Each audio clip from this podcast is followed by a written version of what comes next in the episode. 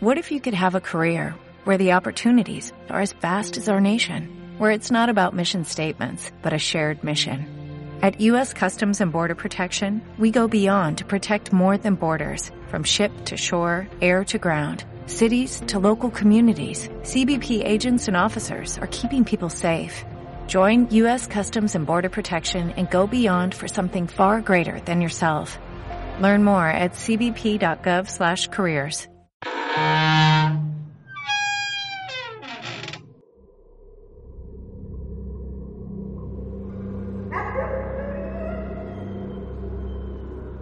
contenido de este podcast contiene información explícita que podría dañar la sensibilidad de quien escucha.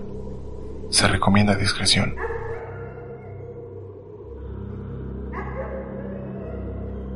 Sean bienvenidos.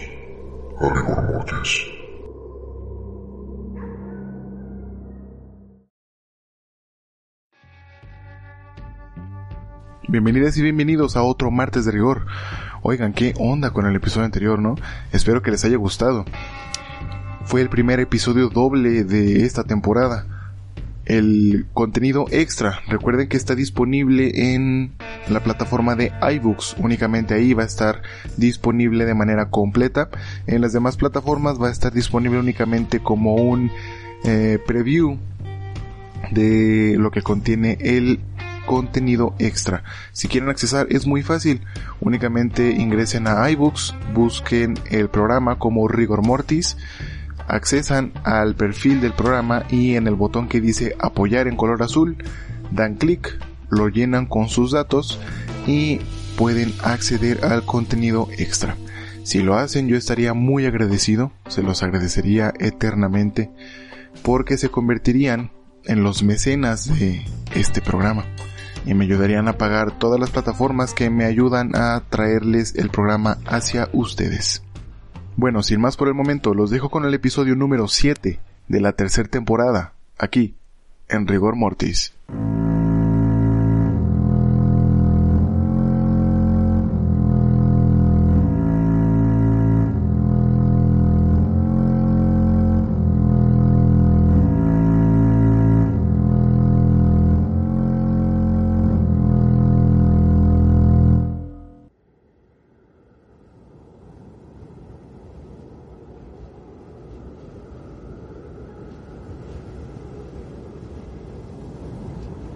A lo largo del programa, les he presentado casos en su mayoría de asesinatos o crímenes sin resolver. Pero existen casos para los cuales no hay un claro responsable. Casos en los que no precisamente se cometió un crimen, sino que fue una tragedia la que marcó la historia, dejando muertes que no pudieron dejar un registro de lo que realmente sucedió siendo ellos, los muertos, los únicos testigos y las únicas personas que pudieron saber exactamente lo que sucedió. Ya tocamos temas de desgracia en la historia de la humanidad. Uno muy local en mi ciudad de Guadalajara, con las explosiones que mataron a cientos de personas. Otra con el holocausto y sus campos de exterminio que asesinaron a miles, tal vez millones de personas. Y es por esos tiempos de la Segunda Guerra Mundial que este caso ocurrió, donde un paisaje de completa masacre pintó de rojo uno de los bosques de Finlandia. En el episodio de esta semana les presento el misterio de la masacre en Ívalo.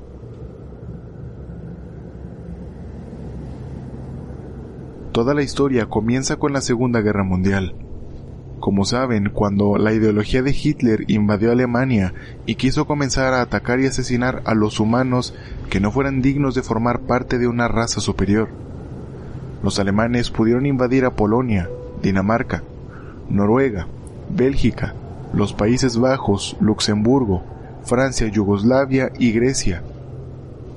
Además que estaban tratando de invadir Inglaterra, cosa que no fue posible, pero existe un país con un gran territorio. De hecho es el país con el territorio más grande del mundo, aunque por esos años se le conocía como la Unión Soviética. Liderada en ese entonces por Stalin, un comunista que aunque pareciera que era un gobernante justo, la verdad es que era casi igual de cruel y desalmado que Hitler, pues él es la persona clave en esta historia. Al temer que Alemania pudiera invadir Rusia, Stalin comenzó a intentar formar alianzas con los países vecinos. Esto para que pudieran colocar cuarteles y fuerzas de la Unión Soviética en los países vecinos y así poder proteger a su país. Pero el trato dejaba completamente desprotegidos a los países vecinos. Pues la guerra se llevaría a cabo en estos y no dentro del territorio ruso, exponiendo a sus habitantes y asimismo a su territorio pues Stalin era conocido por ser un líder inestable, por lo que si formaban parte de su supuesta alianza, nada les garantizaba que las fuerzas de su ejército rojo salieran del país una vez finalizado el conflicto.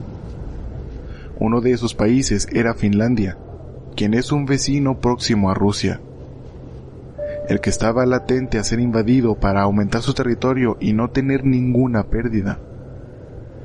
Pero con lo que Stalin no contaba era con que Finlandia no cedería ningún centímetro de su territorio. Por el Tratado de Brest-Litovsk, en 1918, Finlandia se desligaba de Rusia y surgía como un estado independiente. Es decir, Finlandia no quería estar asociado con ningún otro país. En pocas palabras, no quería verse involucrado en la guerra que estaba llevándose a cabo, a no ser claro que los alemanes intentaran invadirlos pero la firma de tratado de no agresión de 1938 entre los ministros Ribbentrop por parte de Alemania y Molotov por parte de la Unión Soviética contenía cláusulas secretas. Una de ellas trataba del reparto de Polonia.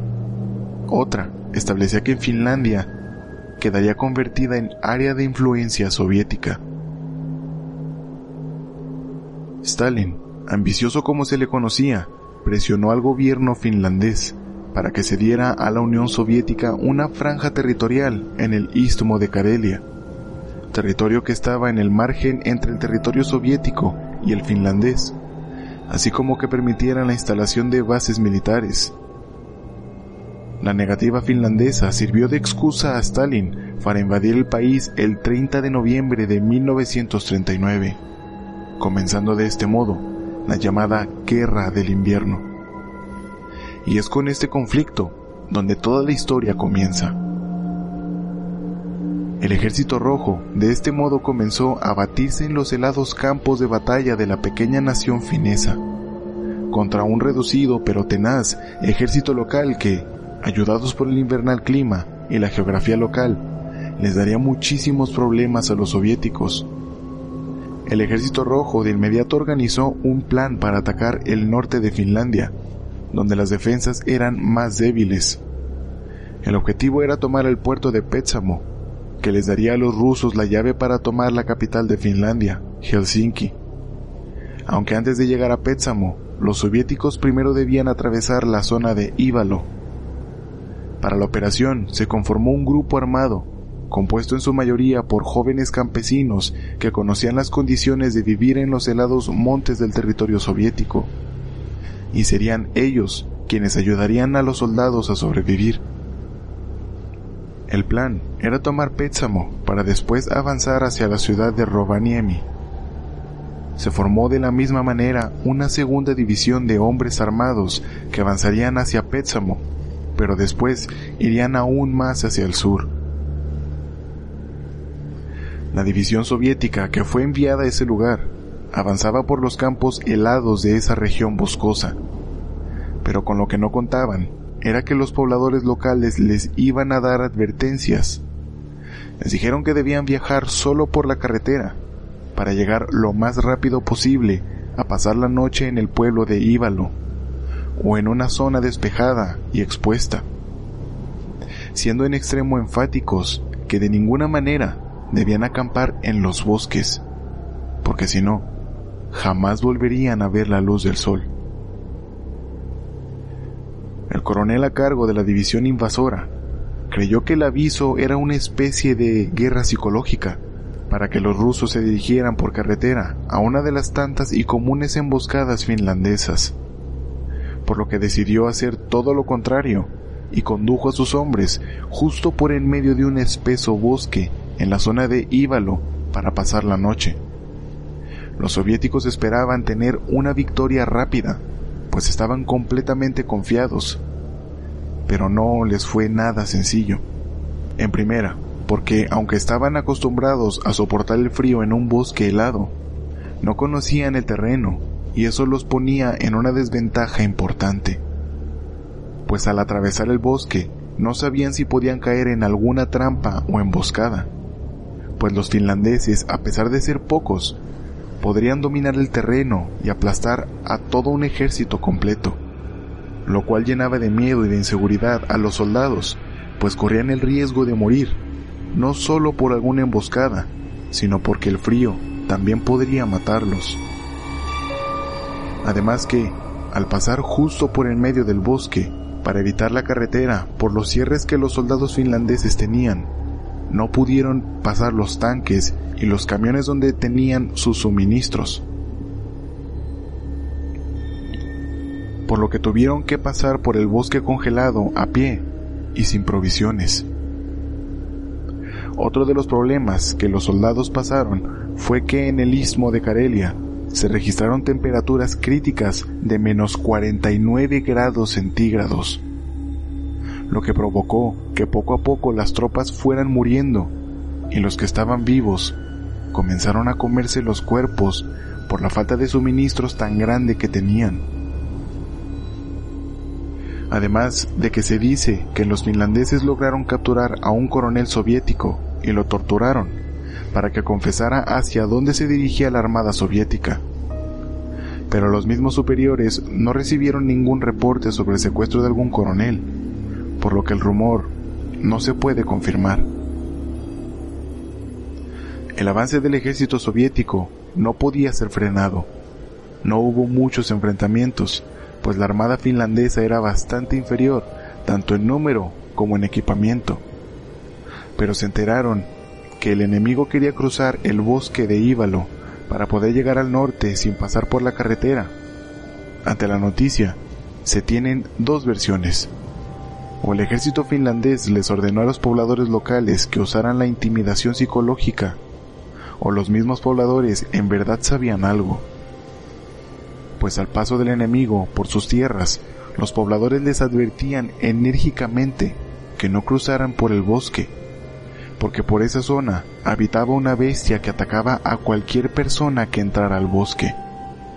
Los soviéticos, como ya mencioné, no hicieron caso de las numerosas advertencias, pero todo el bombardeo psicológico dio resultado en las mentes de los soldados haciendo que el coronel del pelotón decidiera acampar, pero con el miedo de ser emboscados y por las constantes advertencias que todos y cada uno de los pobladores les hicieron. Así que decidieron acampar en lo más profundo del bosque, para evitar ser encontrados, pero lo que no sabían era que sí pudieron ser encontrados, aunque no con vida.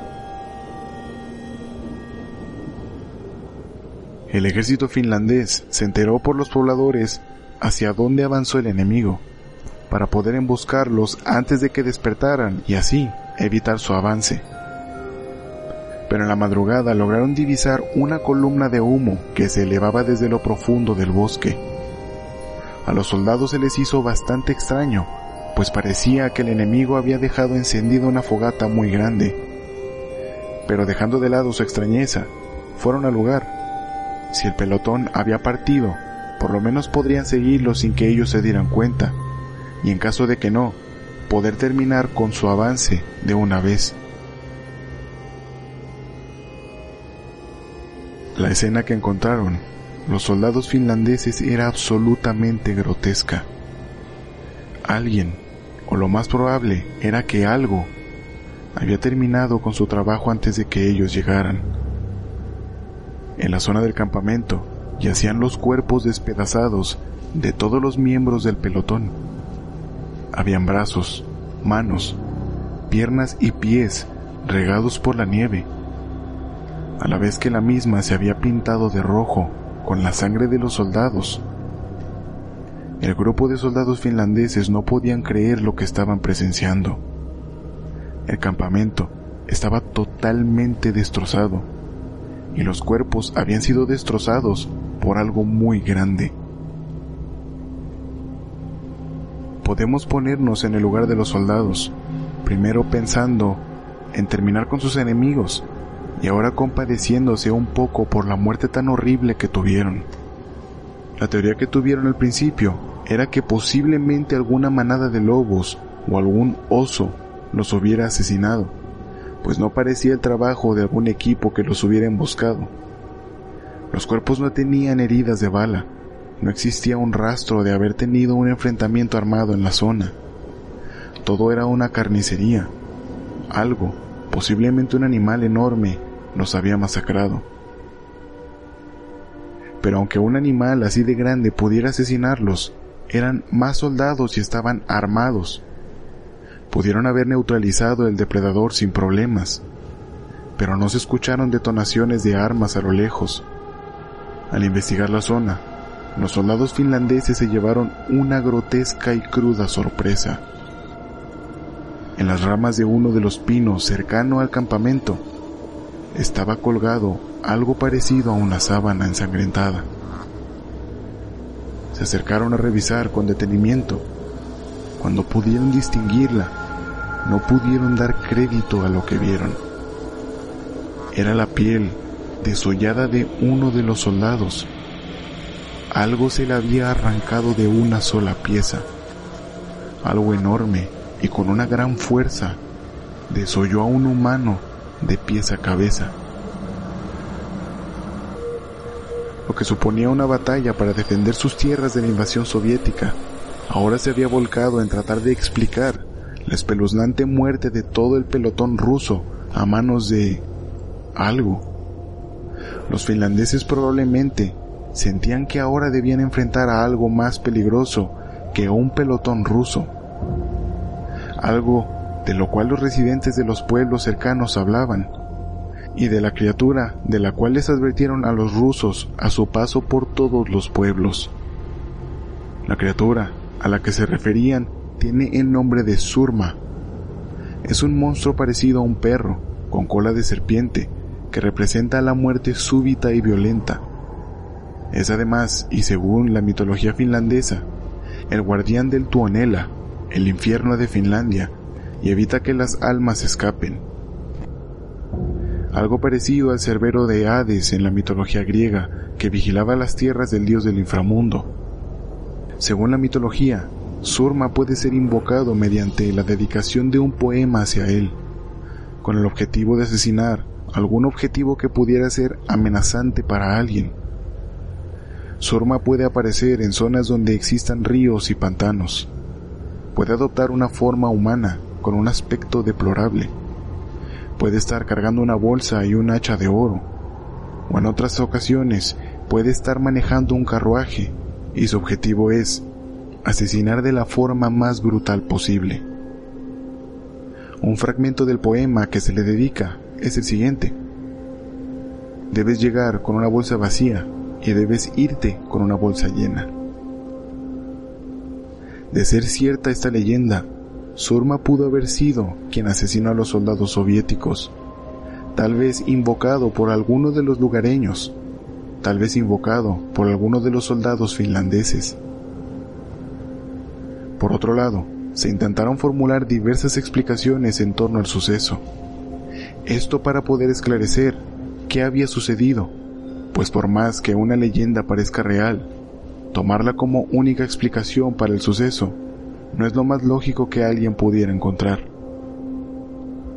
Una de las teorías que tiene mucha lógica es que los finlandeses tienen una división especial de élite que se encarga de emboscar y neutralizar con mucha eficacia los objetivos. El escuadrón se llama Motis y usan esquíes para moverse de manera más rápida y silenciosa por la nieve. La teoría propuesta por los soviéticos dice que los Motis se movilizaron en la madrugada para interceptar al pelotón ruso, que se encontraba acampando en el bosque de Ívalo, emboscándolos y asesinando uno a uno a los soldados.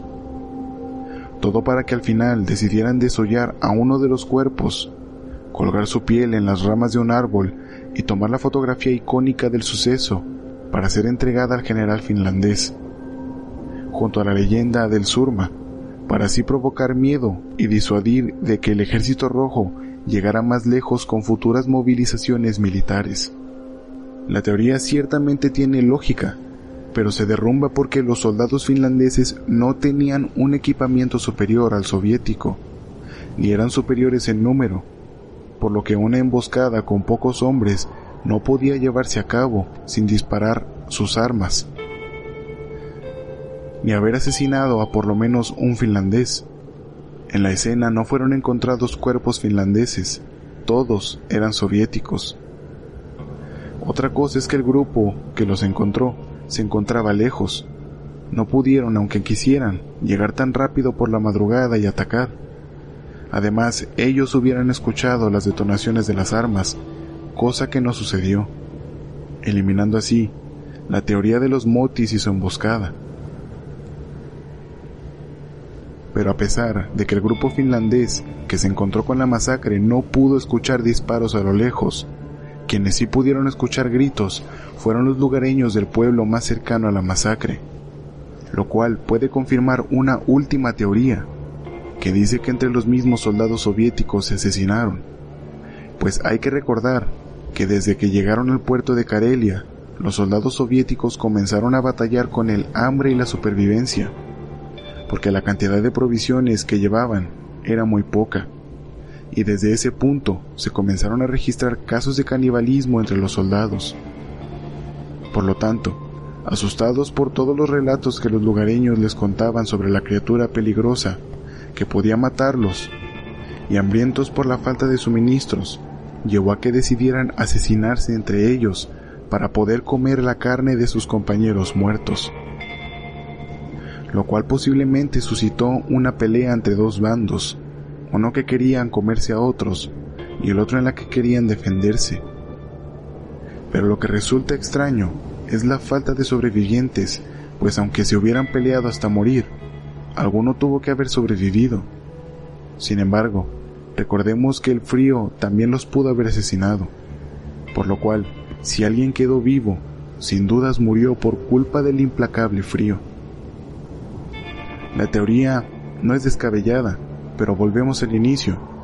Esa piel desollada en una sola pieza. ¿Quién tendría tiempo de desollar a alguien y después colgar la piel en un pino como trofeo? Si se estaban congelando, las habilidades motoras finas no son certeras. No podrían haber desollado a alguien así. Además que la piel no tenía cortes con algún arma filosa o alguna piedra afilada como la obsidiana que es muy filosa y podría ayudar a retirar fácilmente la piel de músculos y los huesos. La piel tenía rasgaduras, como si alguien o algo la hubiera agarrado y dado un jalón para arrancarla de una sola pieza. Los cuerpos desmembrados tenían heridas similares, como si les hubieran arrancado las extremidades, además de tener heridas de bala y por arma punzocortante sin duda, las teorías no podían cubrir todas las incógnitas del caso, apuntando todo a que en verdad pareciera que una bestia con una fuerza brutal los pudo haber asesinado. La leyenda de la bestia de los bosques de Íbalo llegó para quedarse en los sucesos de la Segunda Guerra Mundial, pero aunque esa masacre no pudo explicarse de una manera lógica y pudo ahuyentar un poco a los soldados soviéticos, la guerra continuó. Los finlandeses se esforzaron al máximo por tratar de ganar una guerra que no era posible de ganar, aunque dominaran el terreno de una manera aplastante. Intentaron dividir al ejército ruso, eliminando sus fuentes de suministros, para tratar de debilitarlos aún más, pero los soviéticos eran demasiados. Aunque no tenían experiencia en el terreno y moverse por la nieve era algo titánico para ellos, su número de tropas fue lo que mantuvo al ejército rojo sin poder retroceder. Las bajas soviéticas eran muchas comparadas con las finlandesas, pero lejos de menguar su fuerza de ataque, después de unos meses llegaron refuerzos desde Moscú, haciendo que el ejército rojo no retrocediera a pesar de las numerosas bajas. La guerra logró hacer que los finlandeses se debilitaran tanto que comenzaron a perder terreno en sus tierras hasta que después de más de 100 días de lucha, Finlandia decidió firmar un tratado con la República Soviética, en la cual cedía todo el istmo de Karelia, parte de Saya, la península de Kalastajansarento, cuatro islas pequeñas en el Báltico, y se vio obligada a otorgar la península de Hanko. Incluida en las áreas cedidas estaba Vipurín, la segunda ciudad más grande de Finlandia. Terminando así la guerra cediendo al final sus territorios para que los rusos no terminaran con más vidas finlandesas y el país no quedara tan debilitado. La República Soviética ganó la guerra, sin embargo, para muchos, la victoria fue de Finlandia. Entre ellos, Nikita Khrushchev, el sucesor de Stalin, mencionó, una victoria a tal costo fue en realidad una derrota mortal nuestro pueblo nunca supo que sufrimos una derrota moral porque nunca se les dijo la verdad. Todos nosotros, y Stalin ante todo, sentimos en nuestra victoria una derrota ante los finlandeses. Fue una derrota peligrosa porque alentó la convicción de nuestro enemigo de que la Unión Soviética era un coloso con pies de barro. En resumen, nuestra miserable conducta de la campaña finlandesa alentó a Hitler en sus planes para su operación Barbarroja. Esa operación para invadir el oeste de la Unión Soviética y poblarlo con alemanes, lanzada en 1941, confirmó los temores de Stalin, pero no sus cálculos. El camino tomado por los nazis fue el istmo de Karelia. Los finlandeses, por su lado, a pesar de las pérdidas, celebraron sus logros.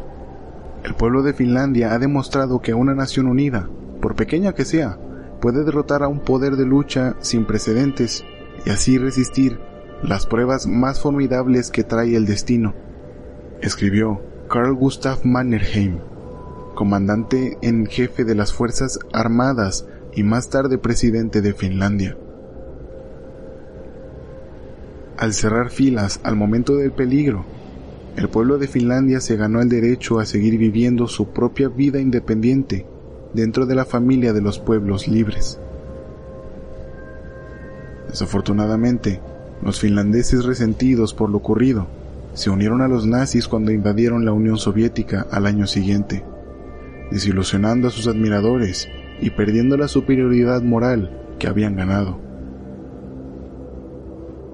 Esta fue quizá una de las razones por las que esta guerra que despertó tal admiración cayó rápidamente en el olvido, aunque no en Finlandia, donde se recuerda con orgullo leyenda Elá, dicen de ella, que significa la leyenda sigue viva. En tanto el mito del monstruo de Finlandia, años después se revivó esa leyenda, pues en 1960 cuatro jóvenes adolescentes decidieron pasar una noche acampando a orillas del lago de Bodón. Esa noche sería la última para ellos.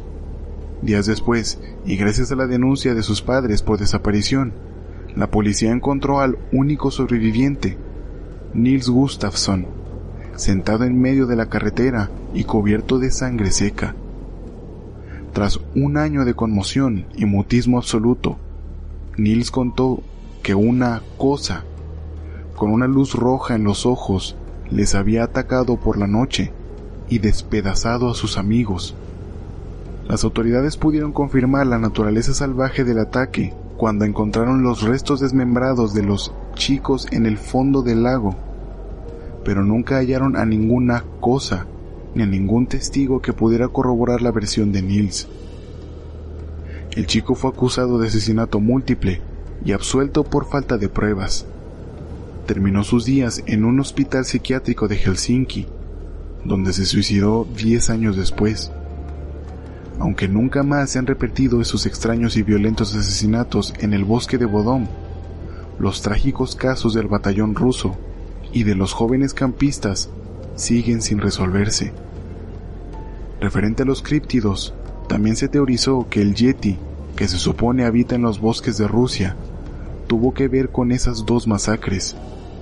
Pero dada la lejanía entre el territorio ruso e Íbalo, no se pudo conectar la teoría y se descartó, pero sin dudas es algo que nos deja pensando, pues en ninguno de los casos se pudo saber qué sucedió con exactitud. Pero lo que más impacto causa es que Neil se suicidara. Esa cosa lo tuvo que haber traumado tanto, al grado de que ni siquiera con ayuda psiquiátrica pudo superarlo. Una clara conexión con el incidente del paso de Atlov. Aunque fue en países vecinos, el paso de Atlov y Finlandia no están muy cerca que digamos. Pero eso se lo dejo a ustedes. ¿Qué creen que haya pasado? Si tienen alguna información acerca del caso que no mencioné aquí, no duden en hacérmela saber, ya sea comentando el episodio donde sea donde lo estén escuchando o por redes sociales. Recuerden seguir al programa en Instagram y en Facebook, donde publico las imágenes de archivo, curiosidades del caso, entre algunas otras cosas. Recuerden que el contenido extra se encuentra exclusivo en iBooks y únicamente para las personas que aporten una aportación voluntaria, que es bastante económica. Esta aportación voluntaria a mí me ayuda a seguir pagando las plataformas que me ayudan a traerles el programa hacia ustedes. El contenido extra se hace para ustedes, los mecenas del programa.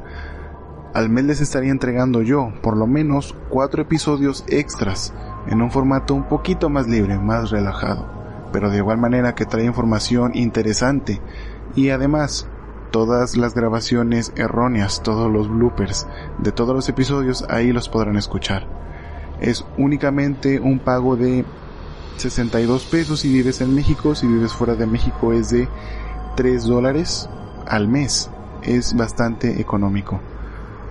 Les pido por favor me ayuden, porque últimamente me ha costado un poco más de trabajo pagar estas plataformas para traerles el programa. De igual manera, me ayudas ya bastante escuchándolo y compartiéndolo, pero si quieres ayudar más, bueno, esa es una manera de hacerlo. Gracias por prestarme su tiempo y sus oídos. Yo fui Eduardo Miranda, esto fue Rigor Mortis y Ustedes, como siempre, son asombrosos. Hasta la semana que viene. En el próximo episodio Sigamos con esta línea de tragedias. Tragedias en montañas. Ya vimos lo que ocurrió en tierras soviéticas y en tierras finlandesas que involucraron también soviéticos, pero dejemos a esa parte de este continente en paz por un tiempo. Latinoamérica también tiene una historia muy trágica que contar acerca de una desgracia que ocurrió en una zona de montañas. Si quieres saber más de esto, no te puedes perder el siguiente episodio. Estreno el próximo martes.